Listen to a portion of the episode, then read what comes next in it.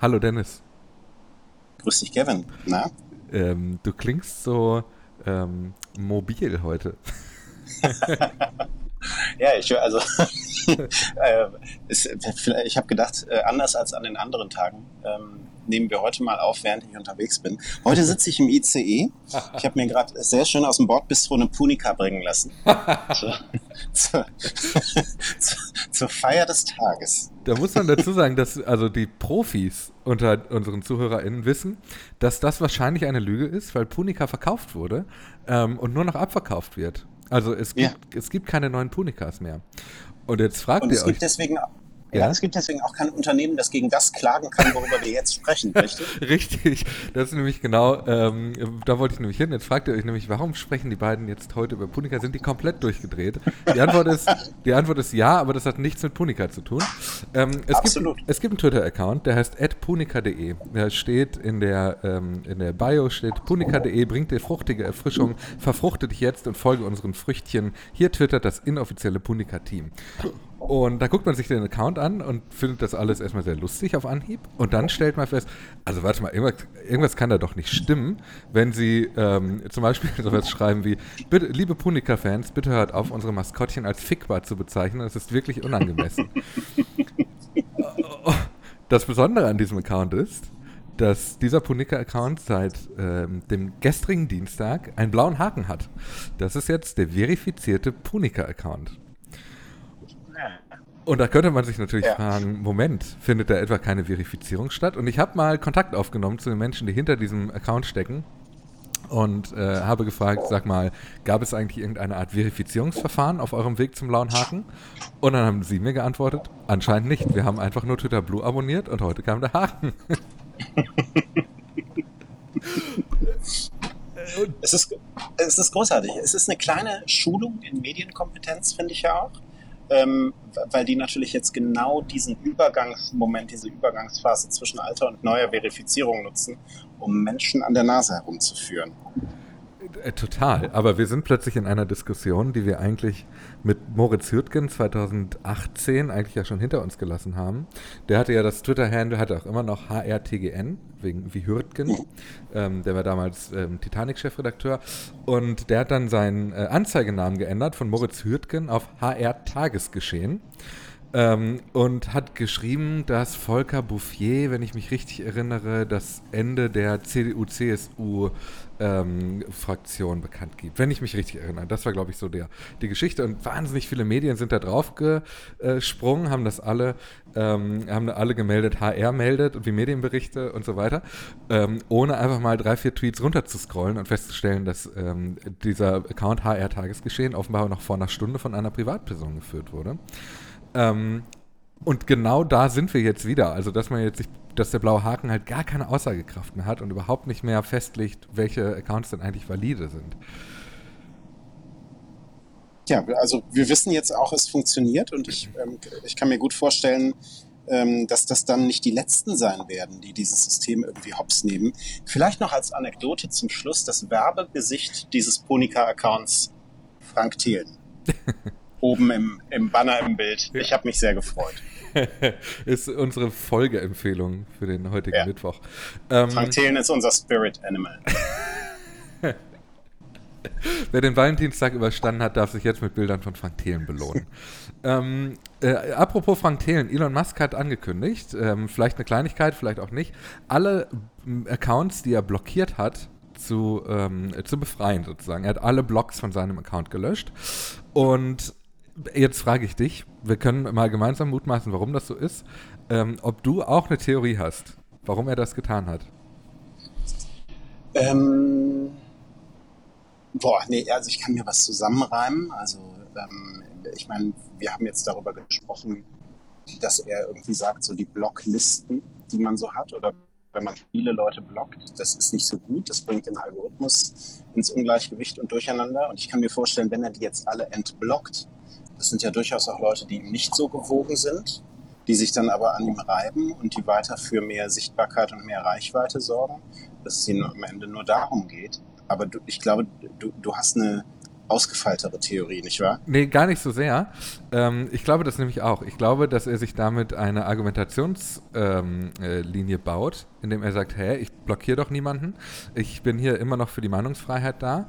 Und ähm, gleichzeitig schafft er es damit eben in der Tat Leute, die er sich vielleicht aus dem Weg geräumt hat, weil sie sich über ihn, also ich schätze, Elon Musk hat vor allem Leute blockiert, die er als anstrengend empfunden hat. Also Leute, die ihm irgendwie gefährlich werden könnten oder in die Quere kommen könnten.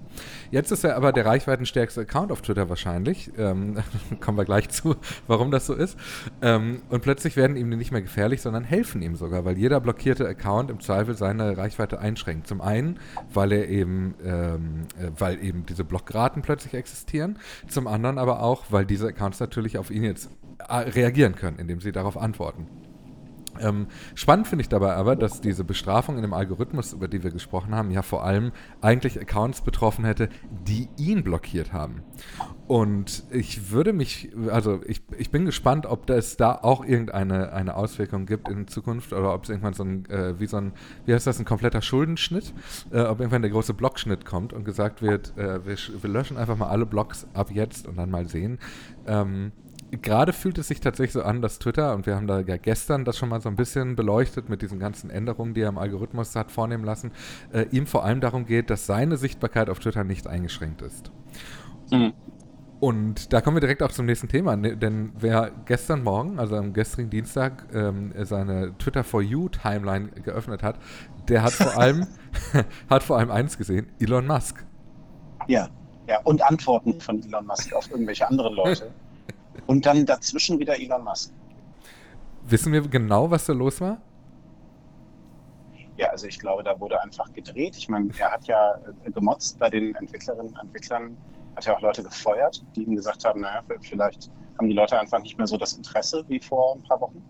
Ähm, und ich glaube, da wurde einfach gedreht am Algorithmus, ähm, um, naja, vielleicht nicht unbedingt direkt ihm allein Sichtbarkeit zu verschaffen, aber um dieses Problem anzugehen, das er vermeintlich dahinter gesehen hat, über das wir gestern gesprochen haben. Mhm. Ich würde sagen, das ist, was hier passiert ist. Also mir stellt sich ja die Frage, wann geht er hin und sagt einfach, wir programmieren das jetzt nochmal von Grund auf alles neu. Also ja, oder? So ein bisschen, so ein bisschen wie ähm, an der A1 am Kreuz Leverkusen, wo man jahrelang an der Autobahnbrücke rumgedoktert hat und dann gesagt hat, komm, ist egal, wir bauen eine neue Autobahnbrücke daneben. Ja. Wenn die fertig ist, dann ziehen wir die Bahn da lang und dann ist gut. Mach weg die alte. Aber ich meine, also das ist ja jetzt nicht komplett illusorisch. Ähm, sowas gab es ja auch bei Betriebssystemen oder so, bei Windows mhm. zum Beispiel. Also da ist auch schon mal so die komplette Codebasis neu geschrieben worden, das ist einfach komplett neu programmiert worden.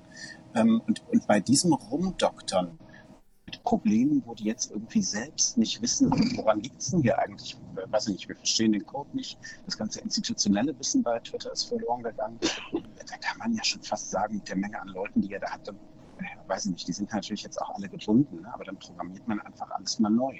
Also ich das, da bin ich gespannt, ob sowas irgendwann passiert. Ich finde, das ist eine tolle Wette. Also es ist so ein bisschen ähm, äh, wie beim BER, wo man irgendwann gesagt hat, okay, da liegen jetzt viele Kabel in den Wänden, aber wir wissen nicht mehr, wo die anfangen und wo die aufhören.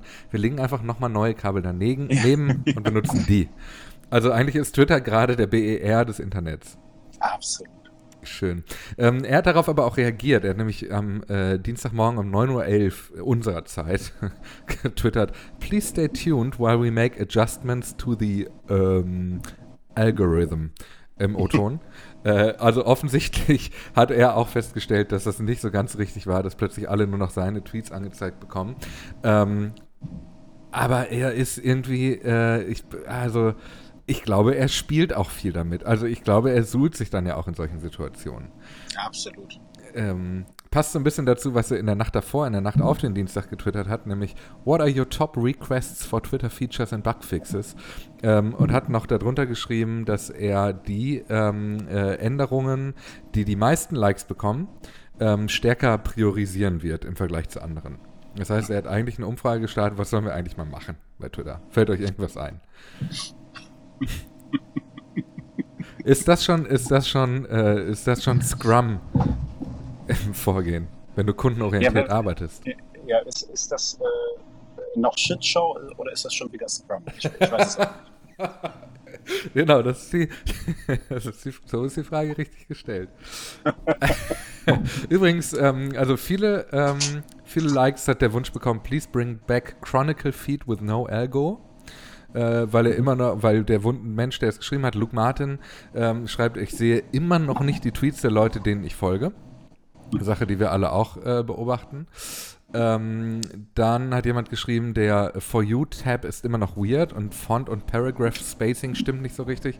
Und da hat Elon Musk auch darauf geantwortet, hat gesagt, die Recommendation Algorithm ist die Top Priority. Und ähm, die, die, das Entwicklerteam arbeitet super hart on this.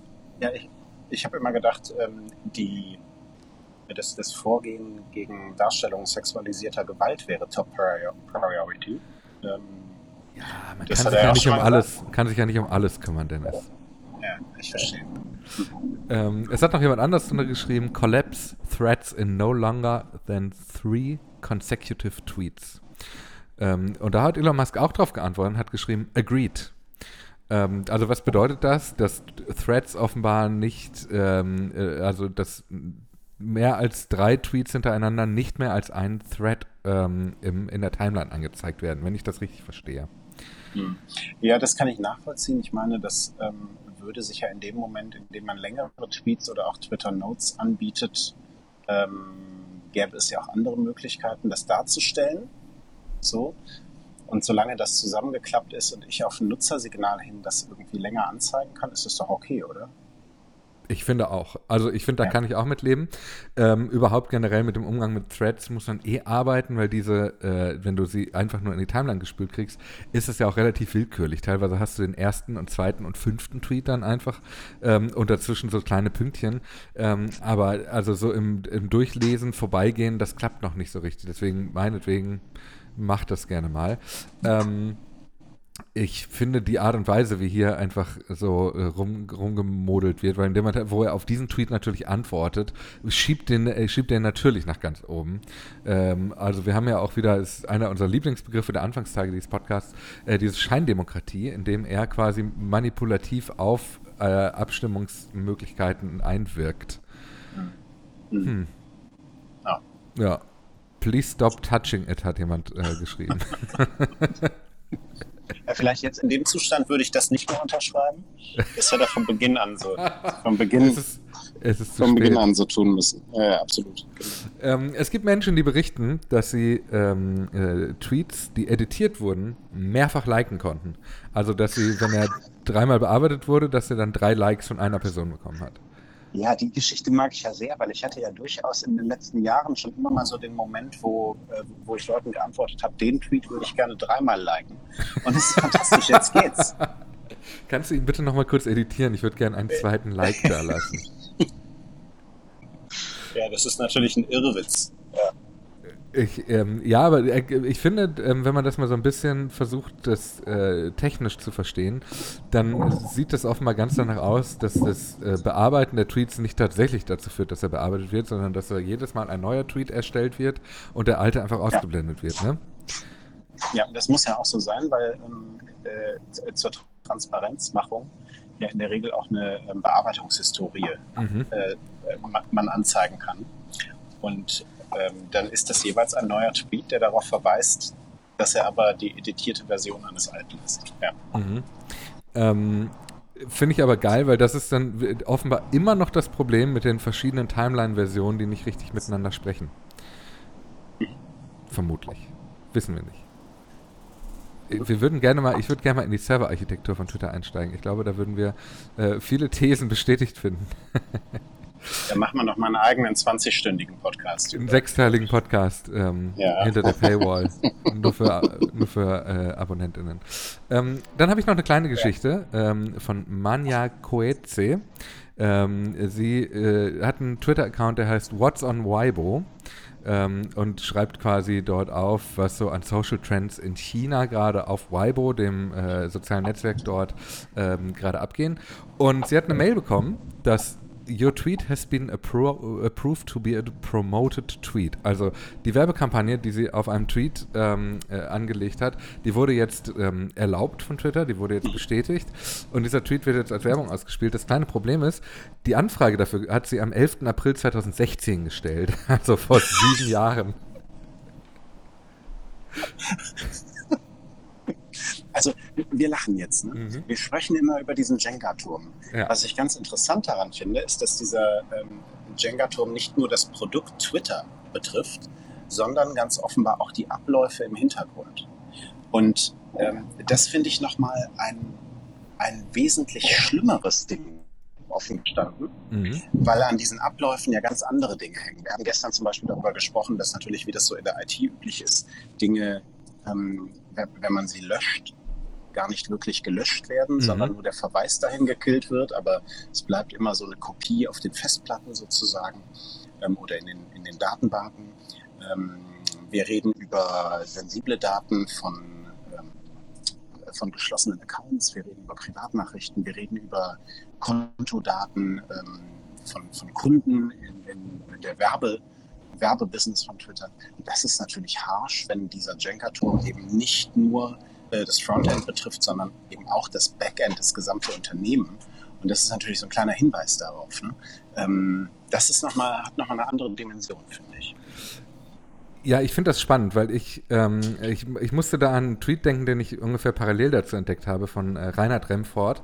Der ähm, hat unter seiner Dusche, der hat sein Bad renoviert und hat ähm, die Kacheln seiner, seiner, oder die Fliesen der Dusche entfernt und hat darunter eine Pepsi-Dose gefunden, die aus dem Jahr 2000 stammt oder im Jahr 2000 abgelaufen ist.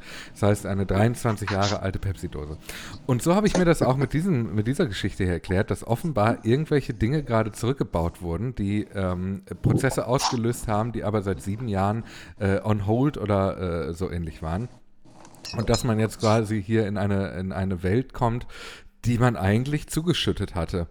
Und ich weiß aber nicht so genau, was das bedeutet. Ob das bedeutet, dass man jetzt schon dabei ist, Dinge neu aufzubauen auf ähm, ein Fundament, das man gerade abträgt.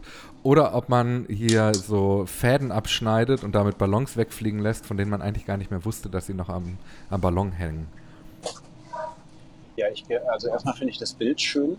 Ähm, aber ich glaube, es ist eher letzteres Beispiel. Das kommt mir ein bisschen vor wie als ich jetzt äh, letztens für den, für den Glasfaseranschluss bei mir im Haus umgebaut habe mhm. und die, die Elektrokabel bezogen werden mussten.